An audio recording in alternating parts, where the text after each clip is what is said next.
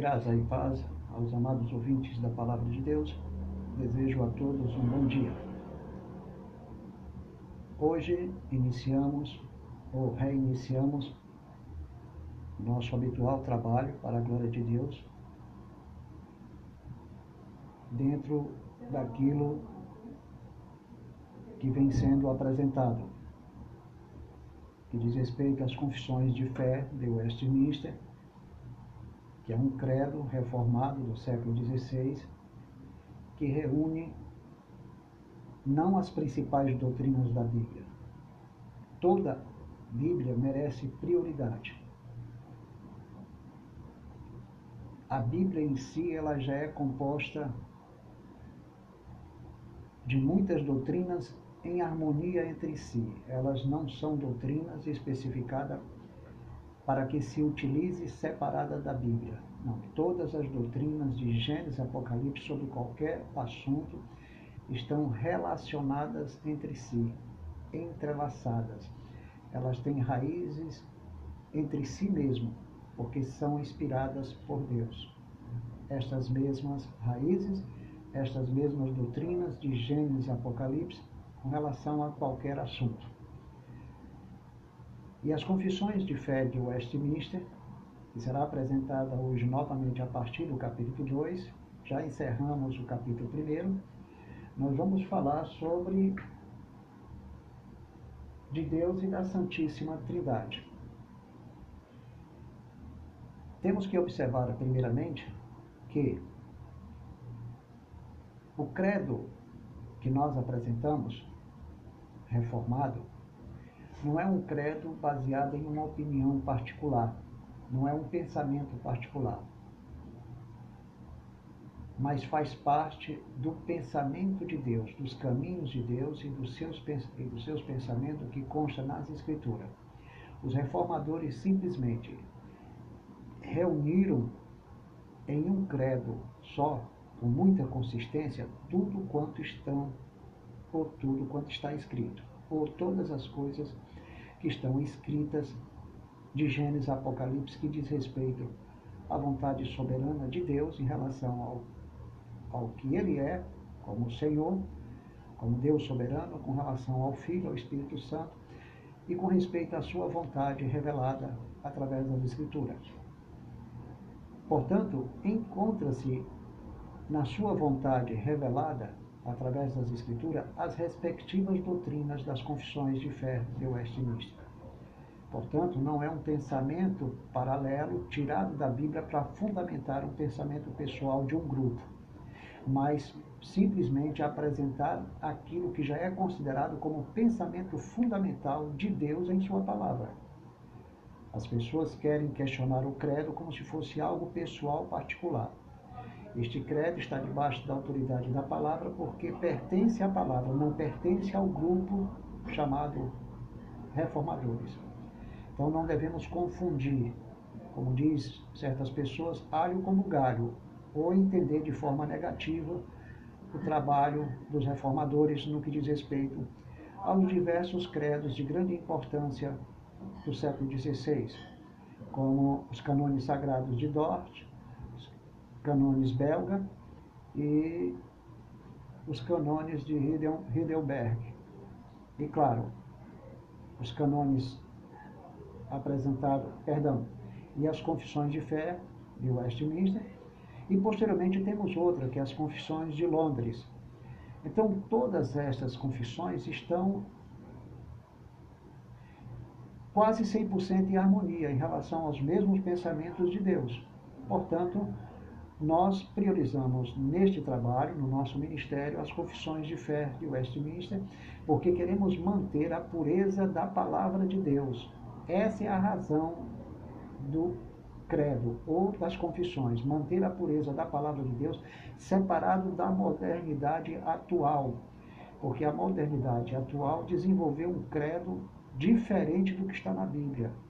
Então, precisa ser analisado e reanalisado o credo dos pentecostais, neopentecostais, do neocalvinismo, ultracalvinismo hipercalvinismo, e do espírito antropocêntrico que paira sobre estes credos, que corresponde, na maioria das vezes, é, ao pensamento pelagiano e armeniano, e com respeito ao neocalvinismo, ultracalvinismo, hipercalvinismo, é uma mescla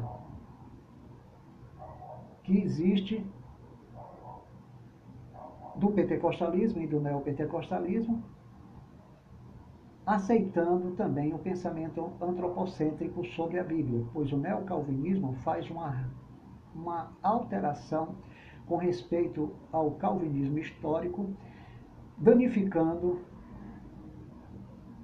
toda a doutrina reformadora e revelando um calvinismo grosseiro, um calvinismo que passa a ser marginalizado e negativado porque gera a aparência de uma coisa que o calvinismo histórico nunca ensinou.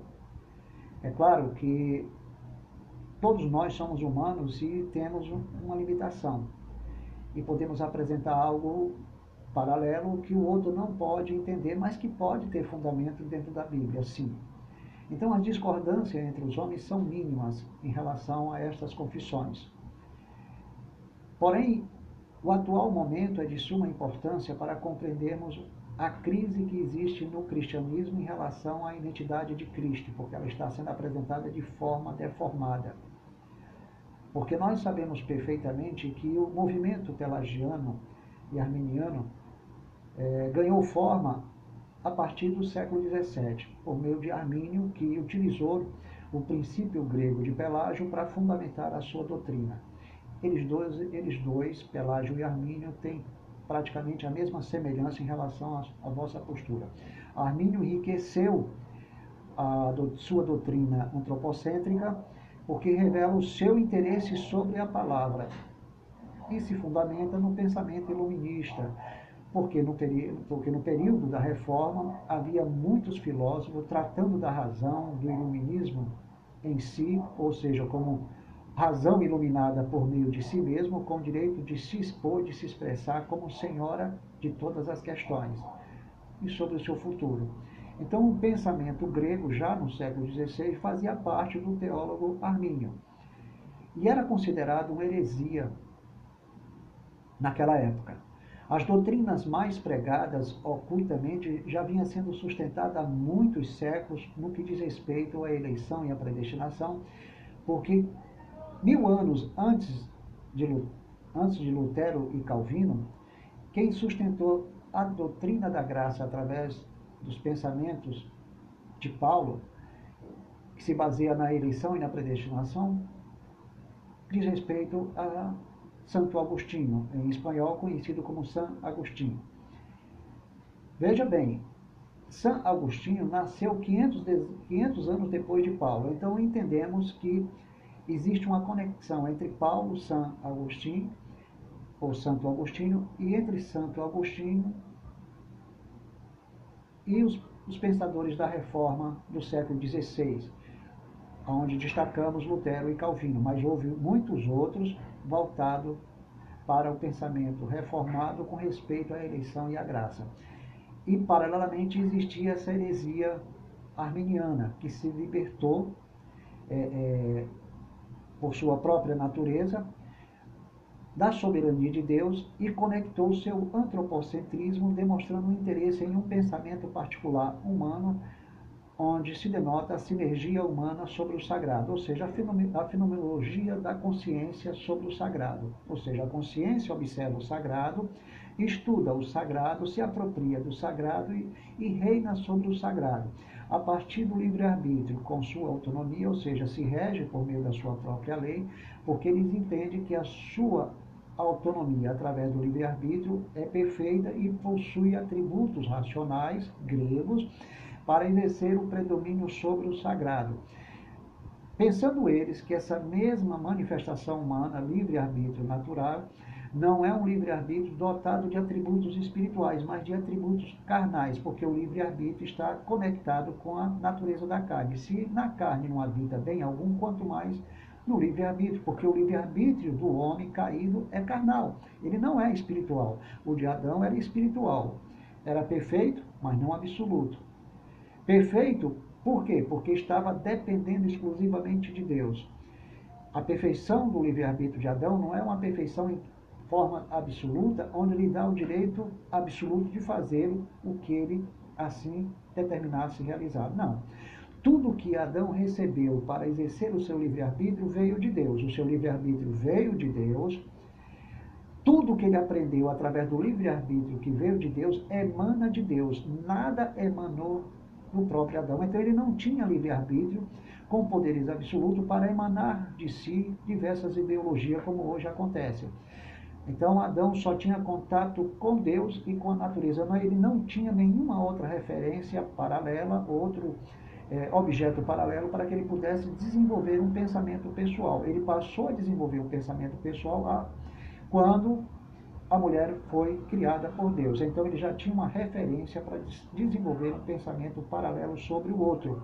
Então, a partir da presença de alguém, através de um diálogo, se desenvolve a percepção um do outro. Mas, mesmo assim, para desenvolver a percepção do outro, essa percepção veio de Deus, porque o livre-arbítrio de Adão não estava caído. Mas existia neste livre-arbítrio que Deus concedeu a Adão todas as possibilidades para ele pecar. Por que, que eu estou dizendo isso para os amados irmãos e que não me confunda. Essa é a minha esperança. Primeiro, porque temos que entender, conforme o item 2 do capítulo 9 das Confissões de Fé de Westminster, sustenta o princípio da livre vontade e livre agência do homem, no estado de inocência para a concepção e execução do bem e realização da vontade de Deus. Ponto. Como Adão conhecia o bem, isto é, tinha, tinha o incorporado ao seu ser este bem, a sua, a sua natureza, é lógico. Não imaginava nem concebia o que não emanava ou procedia de si mesmo. Isso quer dizer que tudo que ele concebia e emanava procedia de Deus. No seu cérebro não constava qualquer registro do mal ou arquivo maléfico, a sua alma não estava contaminada por informações contrárias ao bem e à fé em Deus. Porque tudo que ele tinha para o seu livre-arbítrio, como o seu próprio livre-arbítrio, emanou de Deus. Sua consciência era univalente, restritamente condicionado ao benéfico e à fidelidade ao Criador. Então ele não tinha referência do mal para se opor a Deus. O seu livre-arbítrio não, não estava contaminado. Tudo isto, porém, a confissão reconhece não existia em caráter estável, permanente e irresistível. Veja bem, tudo isto, porém, a confissão de fé de Westminster reconhece, não existia em caráter estável, permanente e irresistível, mas mudavelmente. Quer dizer que tudo que Adão recebeu, que emanou de Deus, não poderia existir de forma estável e permanente e irresistível mas de maneira mudável, de sorte que pudesse cair dessa liberdade, desse poder que Deus lhe concedeu, ou do livre-arbítrio que Deus lhe concedeu.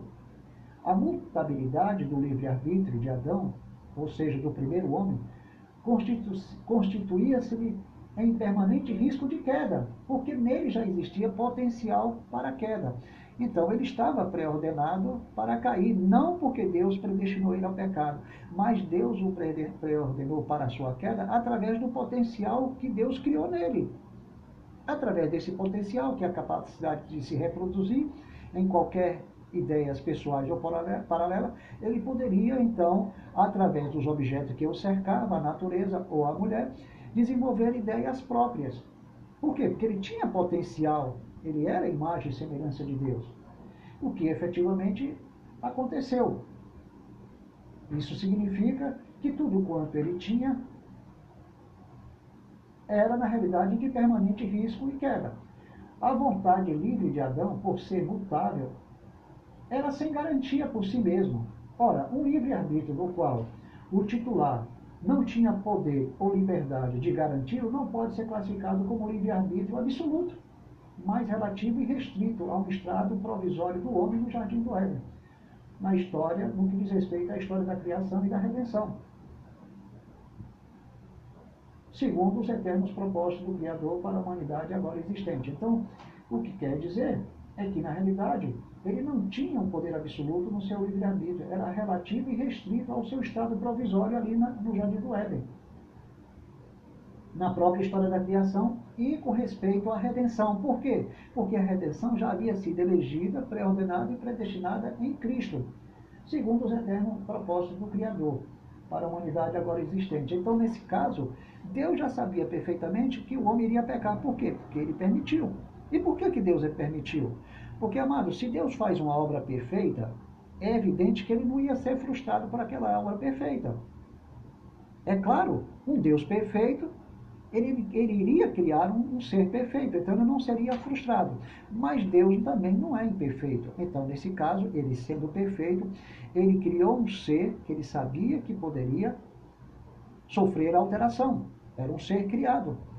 Então, fica é evidente que ele sendo perfeito, ele ia criar soberanamente, soberanamente um homem que não pecasse, uma mulher que não pecasse.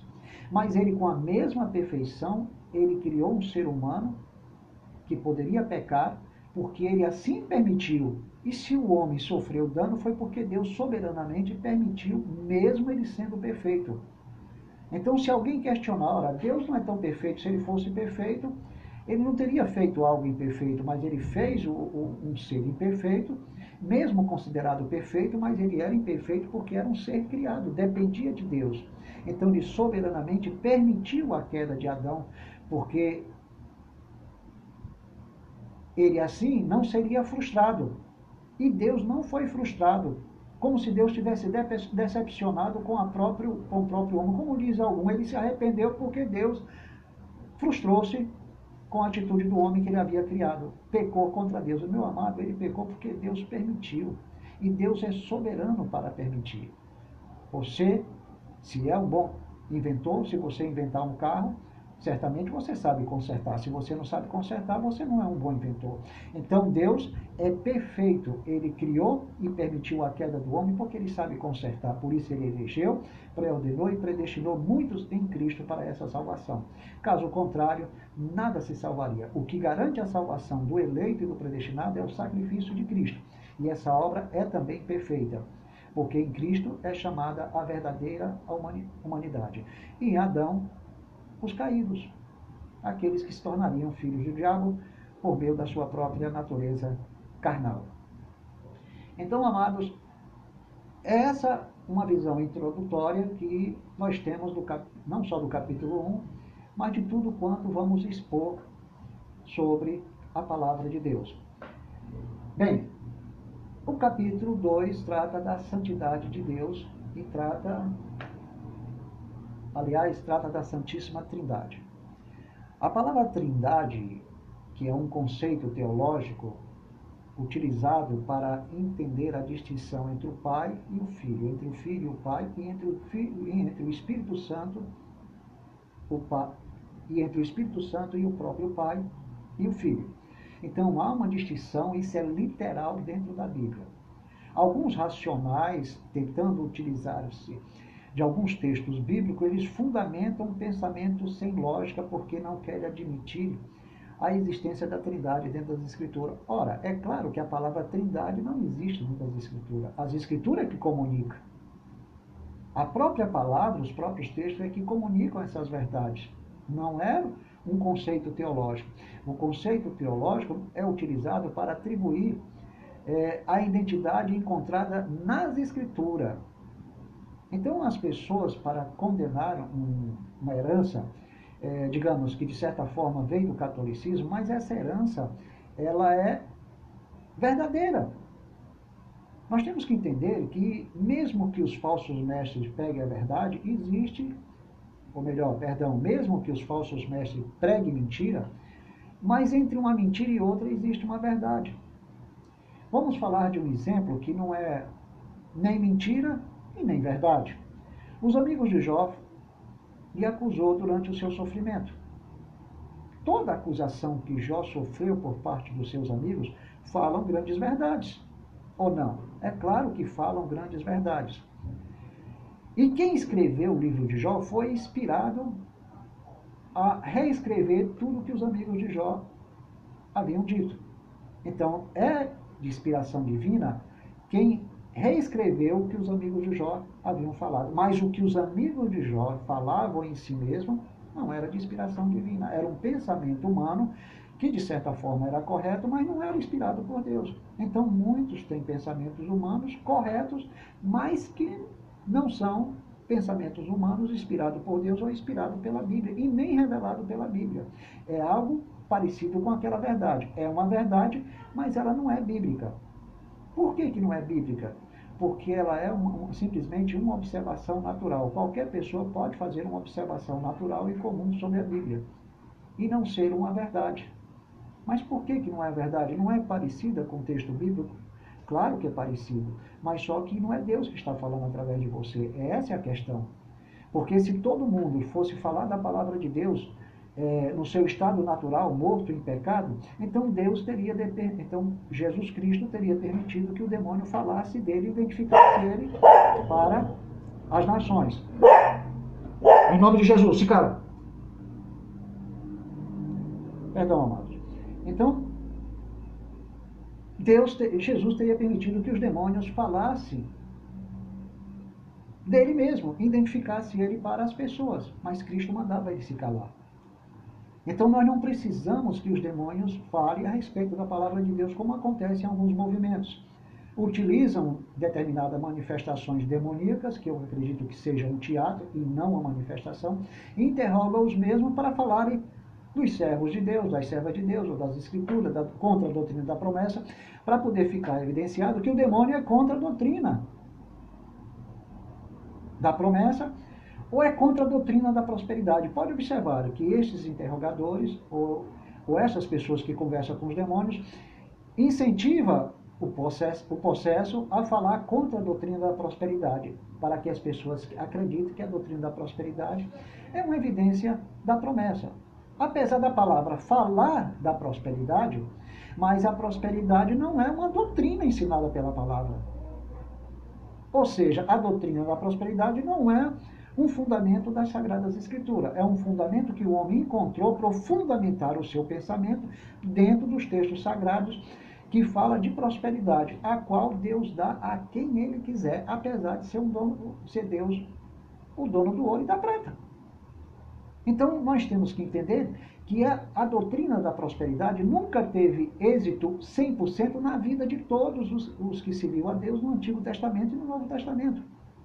Então, a Bíblia diz que sofre o justo e o injusto debaixo desse sol, com dinheiro ou sem dinheiro. Então, na realidade, nós temos que parar e pensar nesta realidade.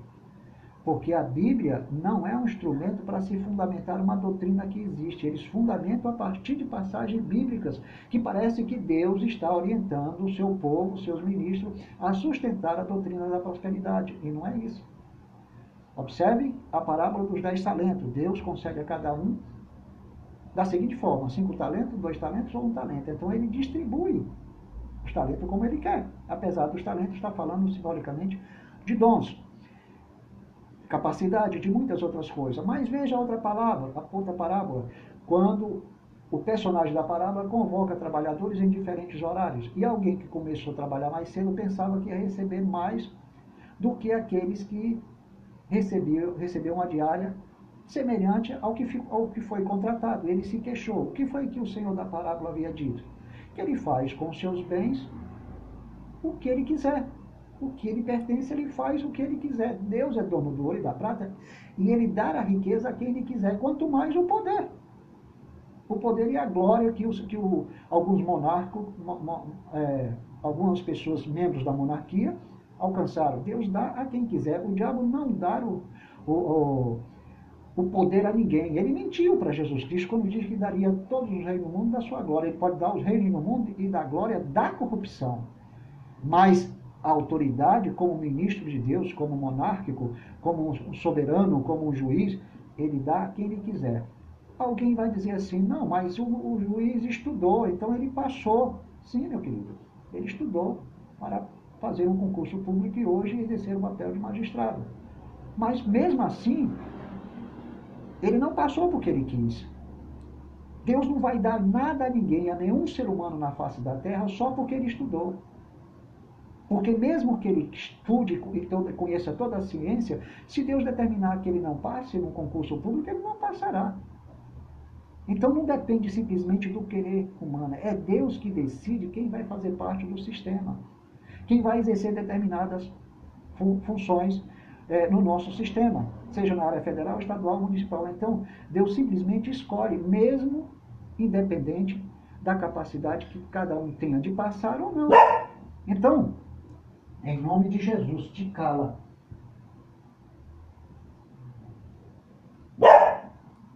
Em nome de Jesus, te cala.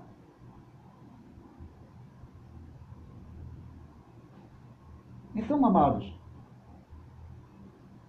nós temos que compreender sob a luz da soberania de Deus. Então, Deus é, é, é que decide quem vai exercer cargos públicos, em qualquer área, em qualquer nível. Ninguém escolhe nada por vontade própria. Então Deus é que efetua o querer e o realizar e começa qualquer obra na vida de todos, até na área natural, como graça comum para que os homens cheguem a algum lugar e a sociedade se organize e o Estado também. É assim que funciona. É Deus no controle e ninguém é robotizado, amado. Deus simplesmente encaminha todas as coisas e todos os seres em Cristo. Tudo converge para aquilo que Deus propôs em Cristo. É só você ler Efésios. Deus propôs tudo em Cristo e converge, e converge tudo em Cristo, tudo que está no céu e na terra. Então Deus faz o que quer com toda a sua criação. Daniel capítulo 4, versículo 35.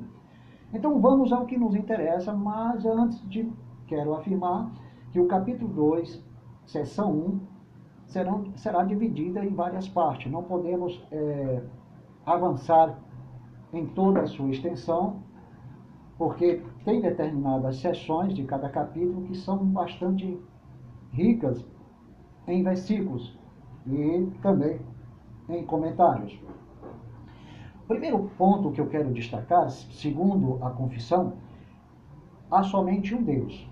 Isso está revelado em Deuteronômio, capítulo 6, versículo 4, que diz o seguinte: Deuteronômio capítulo 6, versículo 4. Vamos lá, vamos lá observar o que, é que diz Deuteronômio, capítulo 6, versículo 4.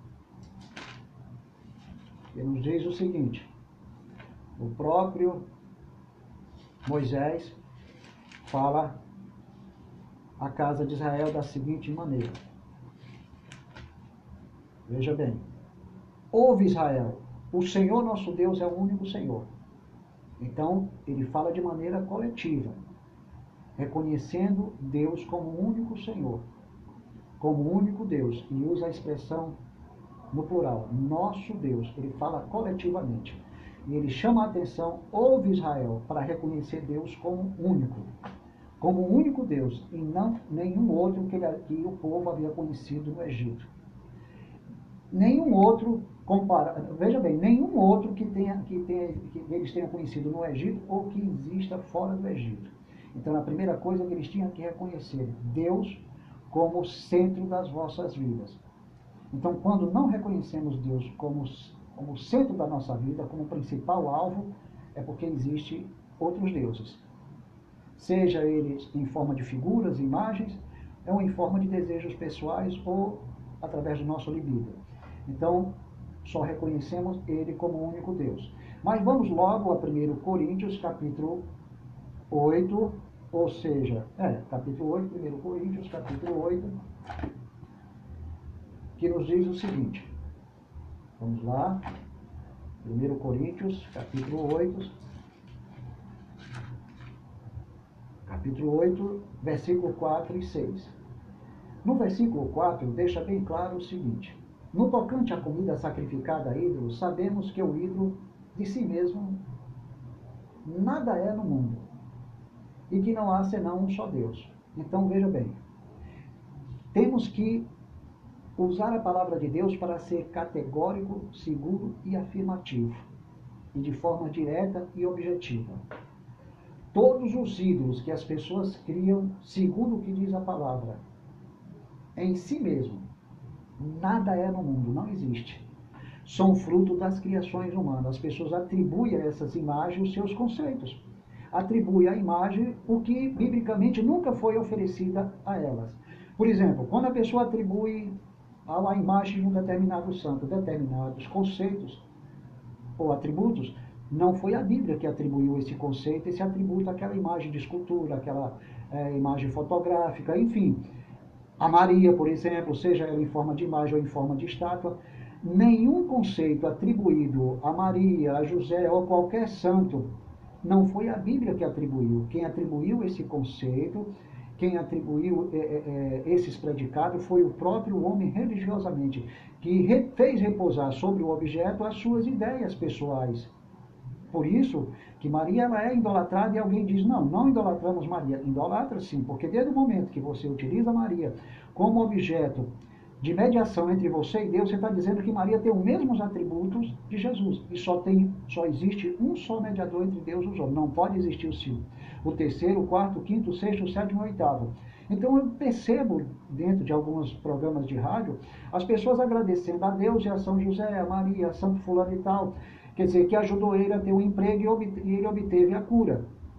Mas nós sabemos que, biblicamente, não foi de forma nenhuma, nenhum desses elementos que lhe proporcionou o emprego ou a cura. Se ele alcançou o emprego ou a cura, foi a graça comum de Deus, e não a graça atribuída a diversos santos ou a Maria. Então eles criam um conceito e atribuem esse conceito àquela imagem, àquela figura, a um ser mortal. Uma certa vez um moço me abordou nos anos 70, você crê em São Francisco? Eu digo, não, eu não creio em seres mortais. Como é que eu vou empregar a minha existência, a minha fé que Deus me concedeu em um ser mortal, seja ele Maria, José ou Antônio? É uma coisa grotesca, agressiva, violenta contra a palavra de Deus. Então vamos agora ao versículo 6. Se os ídolos não são nada, quanto mais essas pessoas que recebem as devidas atribuições conceituais de cada religião. Então vamos agora ao versículo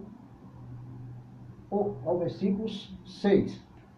Todavia, para nós há um só Deus, o mesmo reconhecimento que existe em Moisés, Deuteronômio, capítulo 6, versículo 4.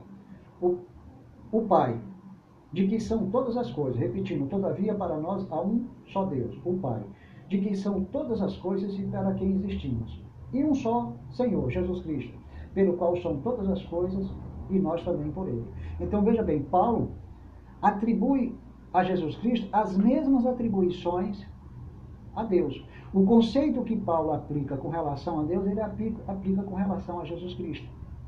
Porque ambos é um só Deus e tem os mesmos atributos, que é um grande mistério, como que é que duas pessoas são unidas de forma perfeita e eterna. É um grande mistério que ninguém vai poder compreender, compreender nem os racionalistas é, do neocalvinismo. Então, amado, é, é, mas não é todo calvinismo que pensa assim, não. Tem calvinismo que faz uma distinção perfeita da palavra, mas tem outros que fazem uma distinção negando com sua distinção, a distinção entre o Pai e o Filho e o Espírito Santo. Então, reconhecemos os atributos divinos do Pai e do Filho conforme as Escrituras. Portanto, há um só Deus e Jesus Cristo diz que a vida eterna é esta, que conheça a Ti como único Deus verdadeiro e a Jesus Cristo a quem enviaste. Então, essa é a vida eterna, reconhecer Deus como único Deus e a Jesus Cristo a quem, enviar, a quem enviou para nos salvar porque os dois têm os mesmos atributos divinos. Vamos agora a, a falar do Deus vivo e verdadeiro, 1 Tessalonicenses capítulo 1, versículo 9, que nos diz o seguinte, só um momentinho, 1 Tessalonicenses capítulo 1, versículo 9. Diz o seguinte, 1 Tessalonicenses capítulo 1, versículo 9. Pois eles mesmos, num tocante a nós, proclamam que repercussão teve o nosso ingresso no vosso meio. E como, deix, e como deixando os ídolos, vos converteste a Deus para servir o Deus vivo e verdadeiro. Bem, aqui o destaque principal: Deus é vivo e é verdadeiro. Mas já que o que o apóstolo Paulo está dizendo, se referindo aos irmãos de Macedônia e Acaia, que no tocante aos irmãos tessalonicenses, eles proclamavam que houve uma grande repercussão da equipe de, de Paulo entre os tessalonicenses e como os Tessalonicenses deixaram os ídolos, os ídolos e se converteram ao Deus verdadeiro e vivo. mas nós sabemos que ninguém se converte por uma sinergia pessoal, fenomenológica da própria consciência, ou por causa do espírito antropocêntrico que teve interesse, por meio do livre-arbítrio, em se apropriar das Sagradas Escrituras e tomar uma decisão para gerar o seu novo nascimento. De forma nenhuma. Porque não depende de quem quer nem de quem corre. Romanos capítulo 9, versículo 16. Por que, que essas pessoas foram salvas em Tessalonicenses? Se lermos o Atos capítulo 3, versículo 8, Diz a própria palavra: se regozijaram e se alegraram e creram na palavra de Deus todos que estavam ordenados para a vida eterna, ou seja, escrito e registrado, já estava no livro da vida. Então, essas pessoas é que serão salvas. Diz o próprio Cristo: todo aquele que o Pai me deu, esse vem a mim. Então, então é o Pai que dá a Jesus Cristo os seus eleitos. Então, há uma necessidade de que o próprio Deus, uma necessidade não, é uma vontade soberana de Deus de preparar os seus eleitos e entregar a Cristo. Cristo deixou bem claro: ninguém vem a mim se o Pai que me enviou não trouxer. E esses que o Pai traz é exatamente todo aquele que nele crê, não pereça, como diz João 3,16. Então, Deus começou a boa obra neles, efetuou querer e realizar, como diz Filipenses capítulo 1, versículo 6, e segundo Filipenses capítulo 13. Não podemos ignorar como judeus, Romanos 2, versículo 3, que não dava importância de que a longanimidade, a paciência de Deus, a benignidade de Deus era que levava o homem ao arrependimento. Mas Paulo deixa bem claro em 2 Coríntios, é, capítulo 2, se não me engano, versículo 25 e 26, se, me, se não estiver me falhando a memória, onde o apóstolo Paulo dá um destaque claro de que é Deus que dá arrependimento ao seu povo, aos seus filhos, aos seus eleitos. Porque é isso que está escrito na palavra de Deus. Lá em 2 Coríntios, ou melhor, em 2 Timóteo, capítulo 20, perdão, 2 Timóteo, versículo 25 e 26. O apóstolo Paulo orienta Timóteo a ser manso no que, com relação àqueles que que se opõe à verdade. Na expectativa de que Deus lhe conceda não só o arrependimento, veja bem, é Deus que dá o arrependimento, para que, conheça, para que conheçam plenamente a verdade e assim se liberte dos seus ídolos dos seus pecados. Mas também, veja bem o que, é que Deus faz. Além de dar o arrependimento, retorna a sensatez deles, que eles haviam perdido, haviam perdido. E quando foi que eles perderam? Quando herdaram o corpo de pecado, desde o ventre materno. Salmo 51, versículo 6 e 58, versículo 3. Dois salmos. Então, livrando eles, diz Paulo, dos laços do diabo, tendo sido feitos cativos para que cumpram a sua vontade. Então toda pessoa está cativo ao seu livre-arbítrio carnal, ou seja, ao livre-arbítrio da natureza pecaminosa, e, e cumpre a vontade do diabo com esse mesmo livre-arbítrio. Portanto, ele está morto, não pode reagir por vontade própria, ele precisa receber vida como recebeu Lázaro. Portanto, é Deus que nos livra dos laços do diabo, que nos salva, que nos liberta, pois nele estávamos cativos. Ainda que alguns calvinistas digam que o homem não é influenciado por nenhum pecado, ele pega por vontade própria, voluntariamente, é claro, por causa da sua natureza herdada, desde a concepção, desde o ventre materno. Então ele peca voluntariamente e involuntariamente.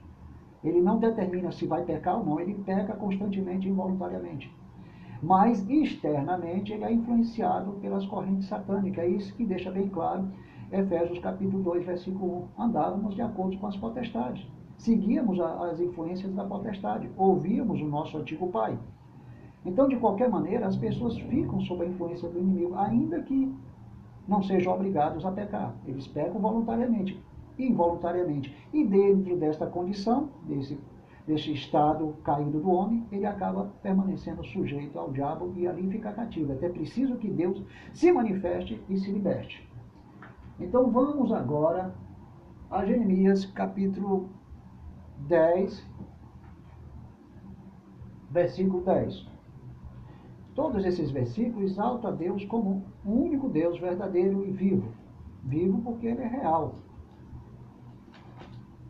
Então vamos lá, vivo também porque preexiste eternamente.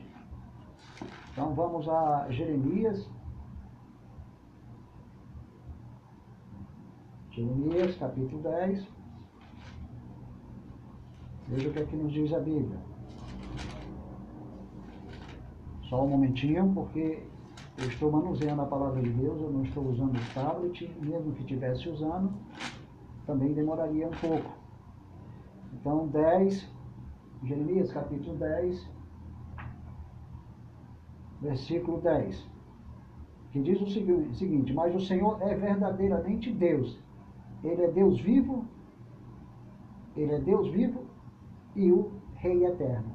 Do seu furor treme a terra, e as nações não podem suportar a sua indignação. Isso é uma realidade. Se Deus se manifestasse com todo o seu furor, com toda a sua indignação, tremeria a terra e as nações não suportariam. Mas nós temos que entender que a terra já treme, vulcões entram em erupções, ocorrem grandes tempestades e as nações não percebem que não é só a terra que treme, eles também tremem. Eles não suportam essas manifestações. Por quê? Porque elas são manifestações do juízo de Deus. Não são causas naturais. E a humanidade não está admitindo que são o juízo de Deus contra o seu pecado. Não é só o fato de ele estar contaminando a natureza e não é uma resposta da natureza contra ele somente. É a resposta do juízo de Deus contra os vossos pecados. E o que eles fazem contra a natureza é simplesmente o mínimo. Mas mesmo assim, Deus vai aplicar o seu juízo contra aqueles que destroem a terra. Mas a terra está reagindo contra o homem como, como sinal do juízo de Deus. E não são causas naturais, como alguns querem supor. Deus é infinito em seu ser e perfeição. Essa parte é muito importante é, nesse exato momento, quando fala que Deus é infinito em seu ser e perfeição. Vamos ler Jó capítulo 11.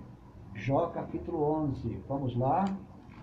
Eu acredito que você não está com sua Bíblia porque não conseguimos acompanhar, mas conseguimos ouvir. Estes versículos eles serão escritos no, na gravação e publicado no Spotify. Então você pode acompanhar no próprio Spotify. Os versículos que estou mencionando aqui, para que você se oriente e siga as meditações, e que Deus vai falar muito mais do que essas palavras. Vejamos o que diz Jó, capítulo 11, capítulo 11, versículos 7, 8 e 9. Pergunta então o amigo de Jó: Porventura desvendará os arcanos de Deus, ou seja, os secretos, os mistérios? Ou penetrarás até a perfeição dos arcanos de Deus, ou seja, de seus mistérios? Ou penetrará na natureza perfeita de Deus, do Todo-Poderoso? É uma pergunta que o amigo do Jó, Sofá, faz ao mesmo. E, que, e que eu estou aqui parafraseando. Mas repetindo, porventura desvendará os arcanos de Deus ou penetrará até a perfeição do Todo-Poderoso? Como as alturas dos céus é a sua sabedoria, não poderás fazer. Ou seja, com as alturas dos céus é a sua sabedoria. O que poderás fazer? Nada, Jó nem ele poderia fazer. Mais profunda é ela do que o abismo. Quem poderá saber? Então ele está dizendo o seguinte, que o homem é incapaz de penetrar ou de desvendar os segredos de Deus e a sua perfeição. Porque ele é todo poderoso. Quer dizer, se ele é todo poderoso, ele é todo poderoso em todas as áreas que você imaginar. Em todas as áreas infinitas e invisíveis. Em tudo quanto Deus afirma sobre ele, em qualquer atributo. Então, nós não podemos penetrar na sua sabedoria, ela está muito distante do nosso alvo, da nossa percepção humana. Que poderemos fazer? Nada. Sua sabedoria e o próprio Deus é mais profunda do que o próprio abismo. O que poderá o homem saber? Apesar de os amigos Jó falarem grandes verdades, mas eles estavam acusando Jó. E é assim que muitas vezes alguns realizam ou fazem dentro da igreja ou com dos irmãos, diante de sofrimento. Uma certa vez alguém me acusou dizendo que eu estava debaixo de maldição no Rio de Janeiro porque estava sofrendo perseguição. Então, no pentecostal, muitos crentes têm esse conceito. Quando há sofrimento é porque está debaixo de maldição ou porque pecou. Uma certa vez uma senhora me abordou e me viu enfermo e perguntou: Você está odiando alguém? Você tem ódio no coração? Porque ela associou o meu pecado ao ódio. E eu, naquela hora, tão desesperado, fui me lembrar, tentava me lembrar do que ocorreu no passado, se houve alguma coisa lá atrás. E Deus já havia me perdoado, eu já havia esquecido tudo. Mas ela estava tentando associar a minha enfermidade com o pecado. É assim que as pessoas imaginam. É assim que as pessoas tentam discernir o sofrimento alheio. E são iguais aos amigos de Jó. E assim persegue o povo de Deus, maltrata e humilha. Então, amados, isso é apenas para servir de alerta. Mas vamos agora ler outro texto mais interessante esse. Esse é mais interessante, é Jó 26, 14. Esse nos fala de uma verdade maravilhosa que nos leva a abrir os olhos sobre os nossos excessos de sabedoria.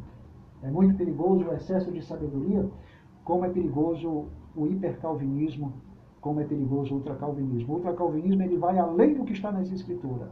E quando ele chega a ser hiper, ele chega a ser determinista. E isso é muito perigoso e eu tenho testemunhado isso em um determinado movimento da qual Deus me tirou. Ou do qual Deus me tirou. Então, amados, vamos ler agora é Jó 26, 14, que diz o seguinte: Eis que isto são apenas as orlas dos seus caminhos, que leve sussurro temos ouvido dele. Veja bem, ele expressa com admiração o que diz a respeito de Deus. Olha bem, é Jó falando. Eis que, eis que isto são apenas as orlas dos seus caminhos. Que leve sussurro temos ouvido dele.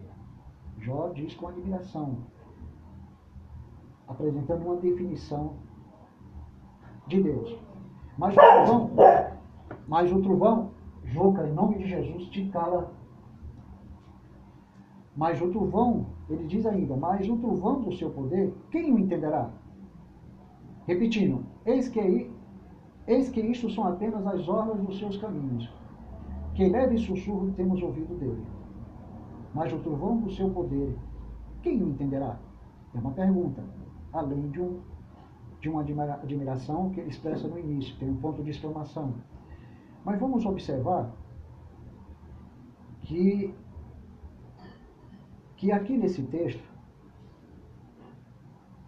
foi traçado por, pelo próprio Jó uma verdade sobre o nosso Deus. E que verdade é essa? É que o nosso conhecimento, tudo que nós adquirimos dentro da palavra de Deus, são apenas orlas do seu caminho, apenas uma borda do seu caminho. Nem mesmo a descrição mais eloquente do mais, do, do mais grande teólogo da terra, ou, mais, ou o mais fabuloso filósofo, pode apresentar uma descrição grandiosa da majestade e do poder de Deus. Porque ninguém chega tão perto de compreender a sua plenitude.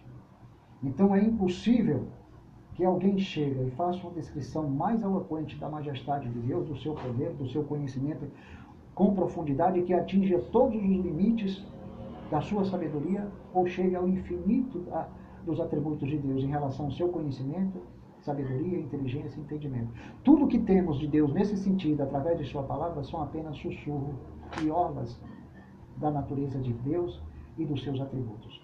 Então, os riscos de exagerarmos ou irmos além do limite pode nos trazer sério, sérios danos espirituais a nós e aos demais. Porque isso pode nos levar a uma blasfêmia, a algo absurdo ou uma mentira. Uma certa vez o moço é, dizia o seguinte aos meus ouvidos, que ele não aceitava o fato de uma eleita haver pecado, pensando ele em Adão. Então, se Adão e Eva pecou, foi porque Deus absteve-se da sua onisciência, onipresença, onipotência, e ao abster-se, ele esqueceu Veja bem, como se Deus tivesse esquecido por algum momento, porque se ele absteve-se da sua licença, onipresença, onipotência, ele ignorou, ele deixou de lado. Ele dormiu, ele repousou no seu trono. Ele teve um momento de reflexão a qual ele ignorou toda a sua criação. É um absurdo. Esse homem não conhece a graça nem conhece a reforma que aconteceu no século XVI. Então, amado, o que nós temos é o mínimo Em parte conhecemos, em parte profetizamos. Então nós temos que entender que nós somos limitados e, e, com tendência a gerar imperfeição no seio da igreja com determinados ensinos. Só que tem um porém. São poucos que se retratam para a igreja e dizem assim, amados, eu estou aqui me retratando porque na semana passada eu cometi um equívoco naquela doutrina e ensinei algo errado. São poucos que fazem isso. Amados, eu me equivoquei. É naquele livro que eu lancei no ano passado, assim, quando que fez um grande sucesso, havia algumas mentiras ali que eu me equivoquei, eu me enganei e ensinei errado. Mas ninguém quer baixar a guarda.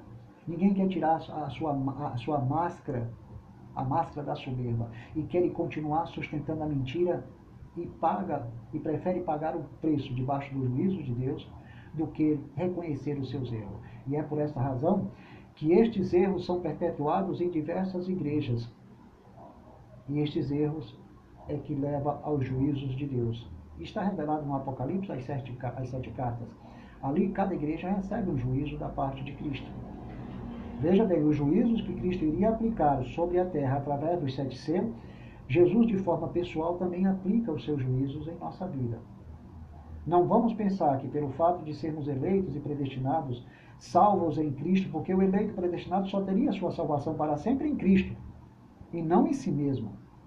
E sua obediência e fé é um meio de você desfrutar aquilo que Deus lhe deu para sempre através de Jesus Cristo. Mas só que tem pessoas que querem fazer como o povo de Israel sendo eleito, filho da promessa, então eu posso confrontar a soberania de Deus e a sua palavra. Aí vem o juízo de Deus. É por essa razão que Sansão foi salvo por meio de destruição. Ele foi nazireu para sempre, como disse o anjo, mas ele foi salvo por meio de destruição.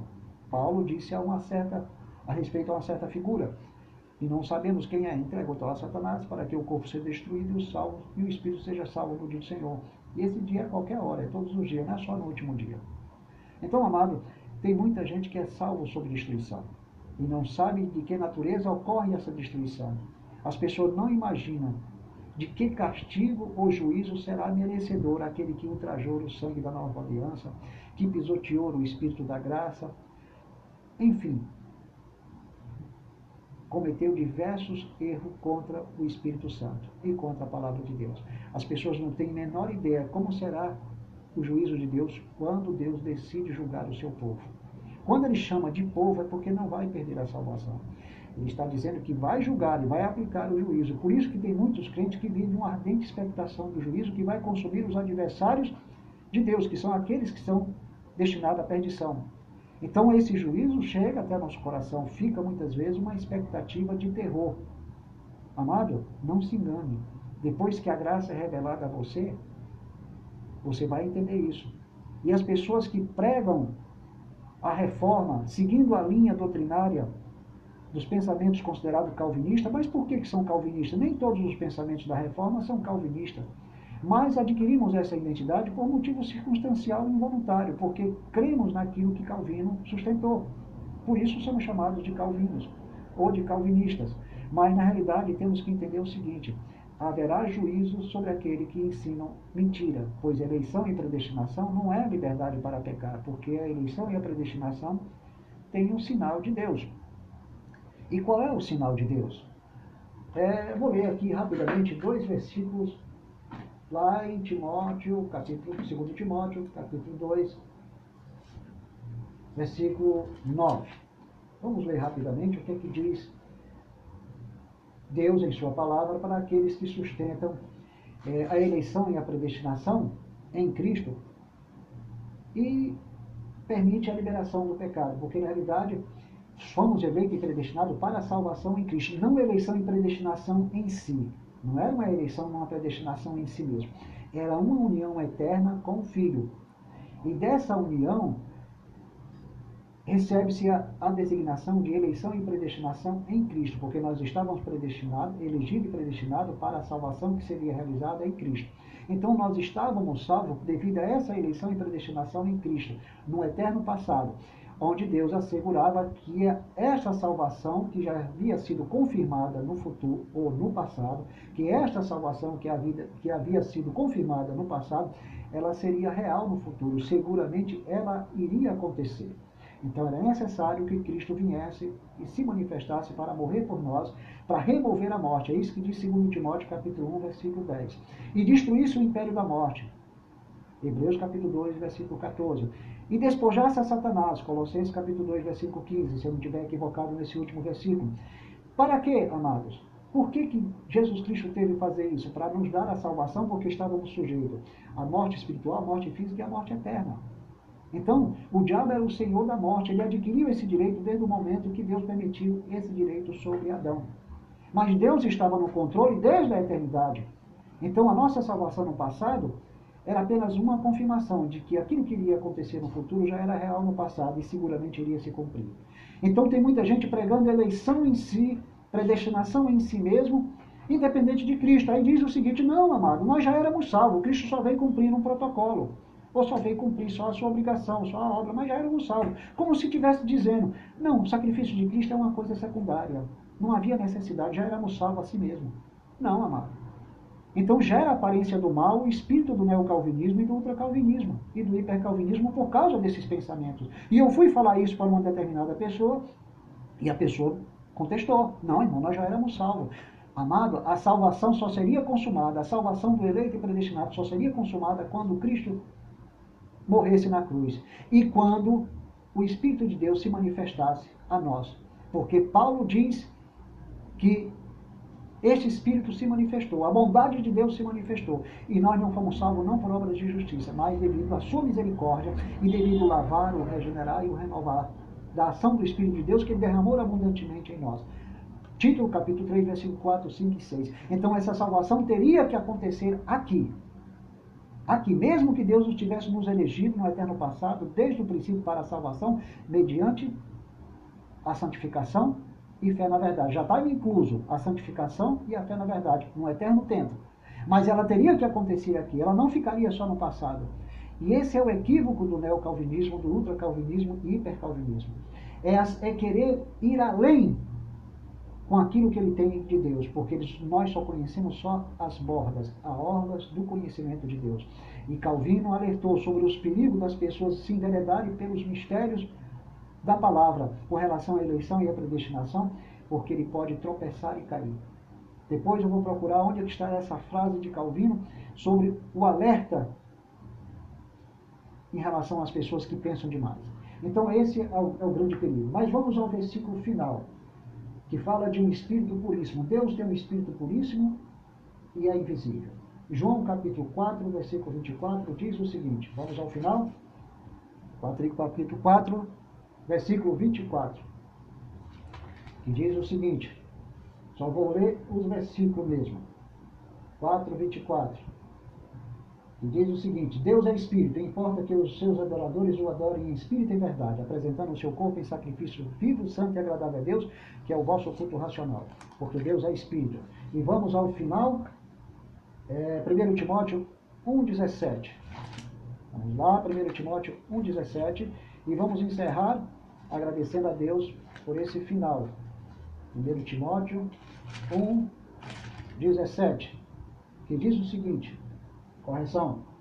É, 1 Timóteo capítulo 1, versículo 17. Assim, ao Rei eterno, imortal e invisível, Deus único, honra e glória pelos séculos dos séculos. Ponto. Ele é imortal, ele é invisível, ele é único, ele é eterno, ele subsiste e preexiste dependendo de si mesmo. Toda honra, todo atributo e toda glória que é dada a ele vem dele mesmo porque ele é assim. Então tudo que se diz respeito a ele mesmo depende dele mesmo.